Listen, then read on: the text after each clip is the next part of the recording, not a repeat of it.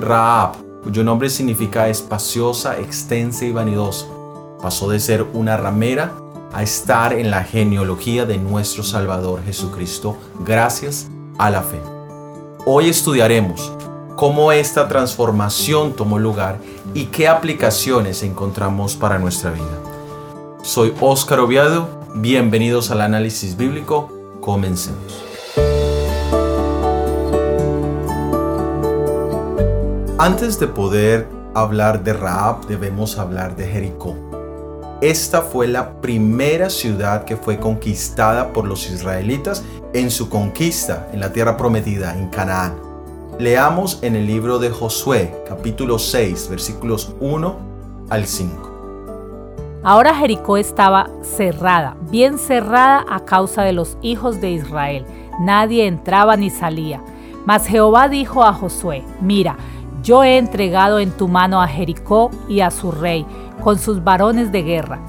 Rodearéis pues la ciudad todos los hombres de guerra, yendo alrededor de la ciudad una vez, y esto haréis durante seis días. Y siete sacerdotes llevarán siete bocinas de cuernos de carnero delante del arca, y al séptimo día daréis siete vueltas a la ciudad, y los sacerdotes tocarán las bocinas y cuando toquen prolongadamente el cuerno de carnero, así que oigáis el sonido de la bocina, todo el pueblo gritará a gran voz, y el muro de la ciudad caerá. Entonces subirá el pueblo, cada uno derecho hacia adelante. La ciudad de Jericó no tenía ninguna intención de querer someterse a Israel por lo tanto dice que cerraron sus puertas y las cerraron muy bien. Jericó estaba protegida por su estructura, por sus muros y también su posición geográfica le hacía muy difícil para ser conquistada. Ciertos hallazgos arqueológicos describen que la ciudad tenía doble muro. Ambos muros tenían una altitud de aproximadamente 9 metros y el muro exterior tenía un espesor de aproximadamente 2 metros y el interior de casi 4 metros. Entre ambos muros había un espacio de aproximadamente de 4 a 8 metros, dependiendo las partes de la ciudad. Este dato del espacio entre ambos muros lo tendremos en cuenta más adelante. Ante lo difícil que sería la conquista de una ciudad con esta descripción, Dios le da la garantía a Josué y a su pueblo de que la ciudad sería conquistada. No dijo, yo te entregaré la ciudad, sino el pasaje bíblico leía, yo te he entregado en tu mano. Las instrucciones que Dios dio a través de Josué eran que la ciudad solo debería ser rodeada no dice que se debía hacer ningún tipo de preparación militar, que se debían hacer trincheras, que se tenían que hacer campamentos alrededor de la ciudad. Solo se debía marchar en silencio alrededor de la ciudad una vez por seis días en compañía de los sacerdotes quienes llevarían consigo el arca del pacto. Y decía que el séptimo día se marcharía siete veces alrededor y que se harían sonar unas trompetas o unas bocinas muy particulares para este evento. En ese instante se debía gritar y la promesa era que los muros caerían y eso abriría la entrada para que la ciudad pudiera ser tomada sin resistencia. De esta manera el poder de Dios sería resaltado y hay varios elementos que quisiera que resaltáramos de el propósito que Dios tenía al dar estas instrucciones particulares.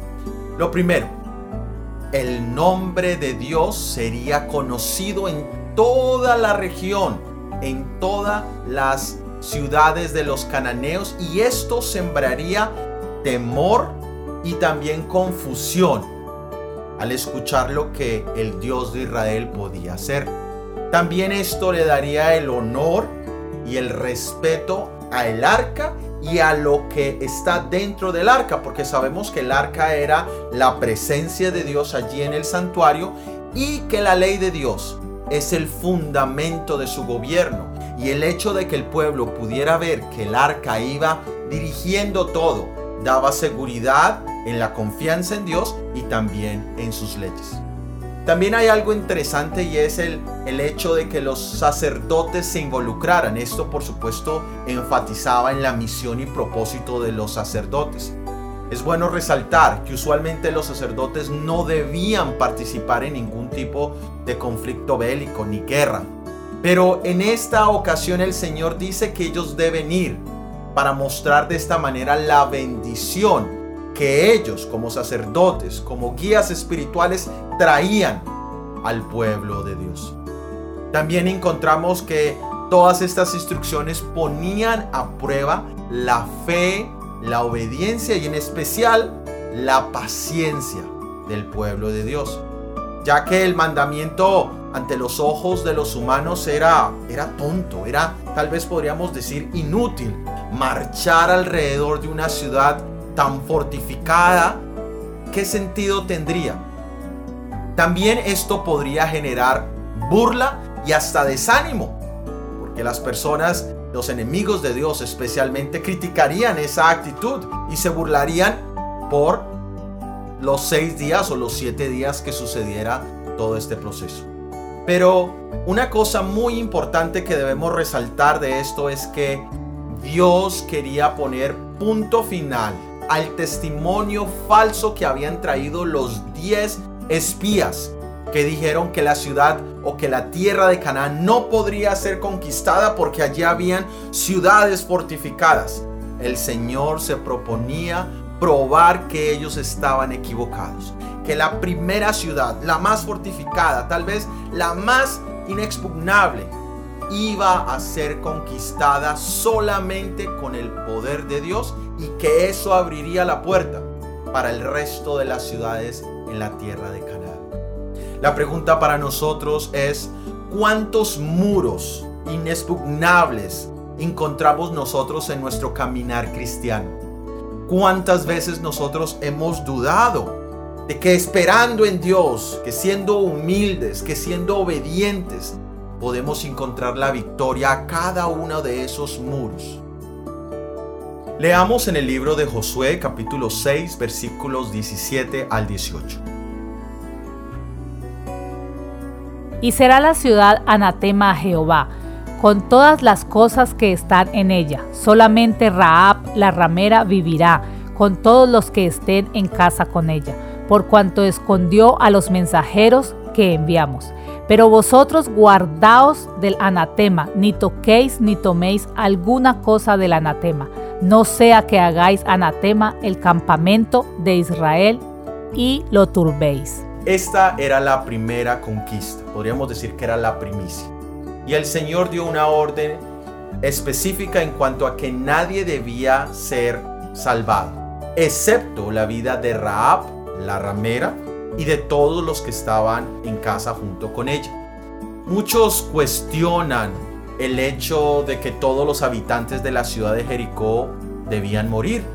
Y no solamente en, este, en esta situación, sino en otras historias también se cuestiona mucho.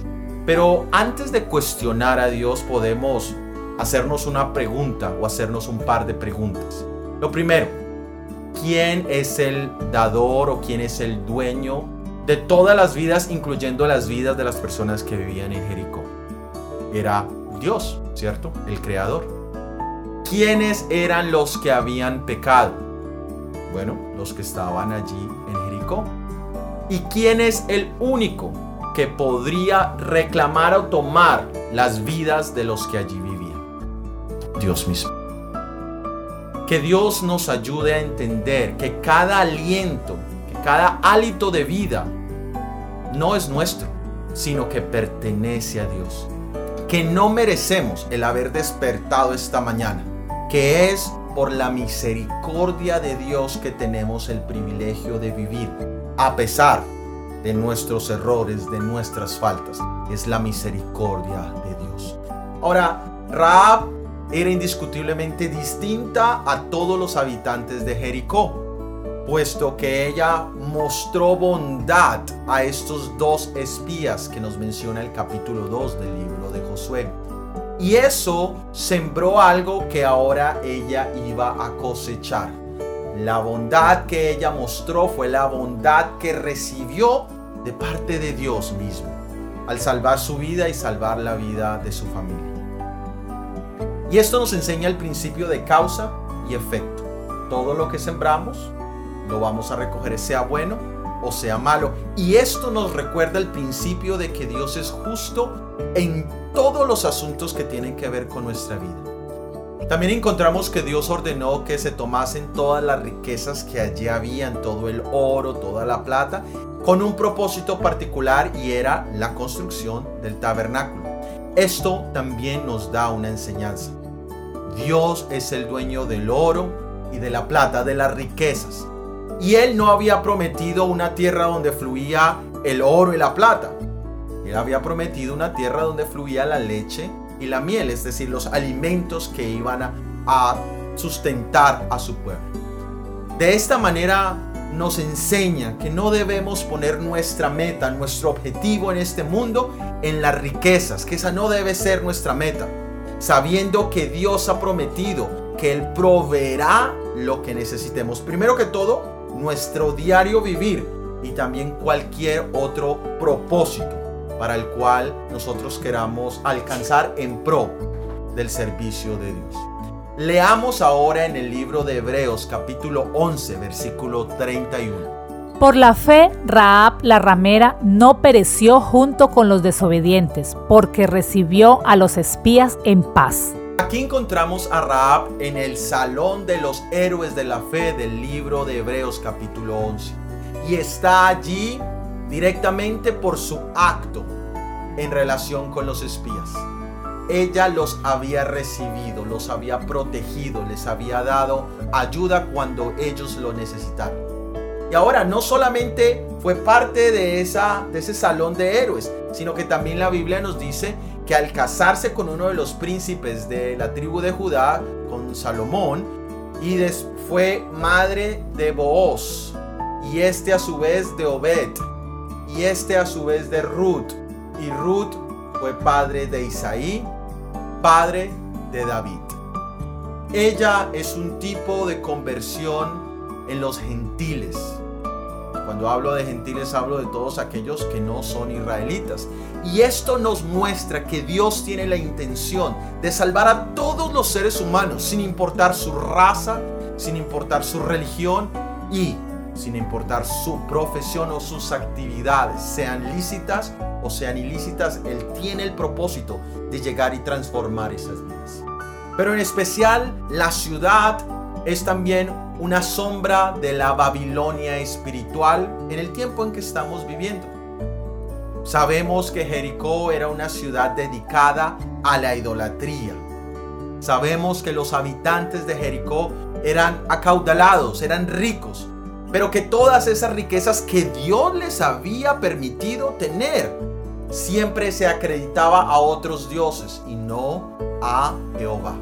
Todo ese oro, toda esa plata que había allí, los había llevado de la misma manera en que los antidiluvianos se convirtieron en blasfemos y corruptos, y de esa manera provocaban e insultaban al Dios del cielo con sus obras malvadas. Y el Señor es, es lento en su ira, es lento en retribuir cuando nosotros lo desafiamos, pero los juicios de Dios llegan. Dice que Él no tendrá por inocente al malvado. Y allí lo vemos en la ciudad de Jericó. Pero dentro de su ira o dentro de su retribución, también encontramos que Dios es abundante en misericordia. Y lo demostró en la vida de Raab y la de su familia que también fueron salvadas. Y esto nos enseña que Dios tiene el propósito de salvar de en medio de toda la Babilonia espiritual, en medio de toda la confusión religiosa, en el momento en que vivimos, también sabemos que hay diferentes tipos de almas que son sinceras, iguales que Raab. sinceras en su corazón, tal vez con prácticas equivocadas, tal vez ignorantes de la verdad completa. Pero esto nos abre la posibilidad de que Dios está buscando también salvar almas de allí.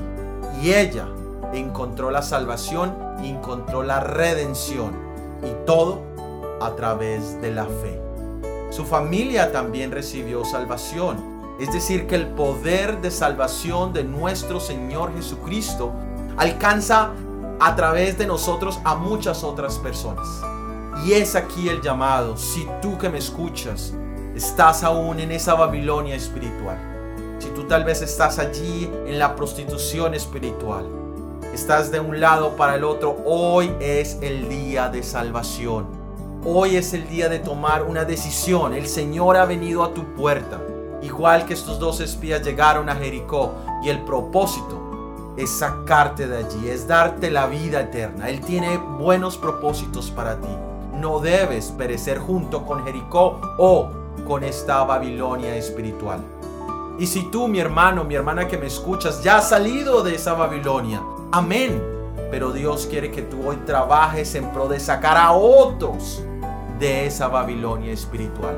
Pero recuerda, los métodos y las estrategias no los pones tú, no los pongo yo, los pone el Señor. Esos métodos que aparentemente pueden parecer inútiles, como fueron los métodos para conquistar los muros y la ciudad de Jericó. Dios tiene métodos hoy que no son de acuerdo a los métodos del mundo, pero quiere utilizarte. ¿Te dejarás utilizar? Y también puedo estar hablando hoy con alguien que fue parte del pueblo de Israel, que salió en algún momento de esa Babilonia, de ese Egipto, pero que de una u otra manera ha regresado.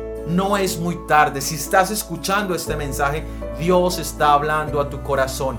Y Él quiere que hoy, igual que Raab, allí, la ramera, que aún en el libro de Hebreos sigue siendo llamada ramera, pero allí encontró esperanza.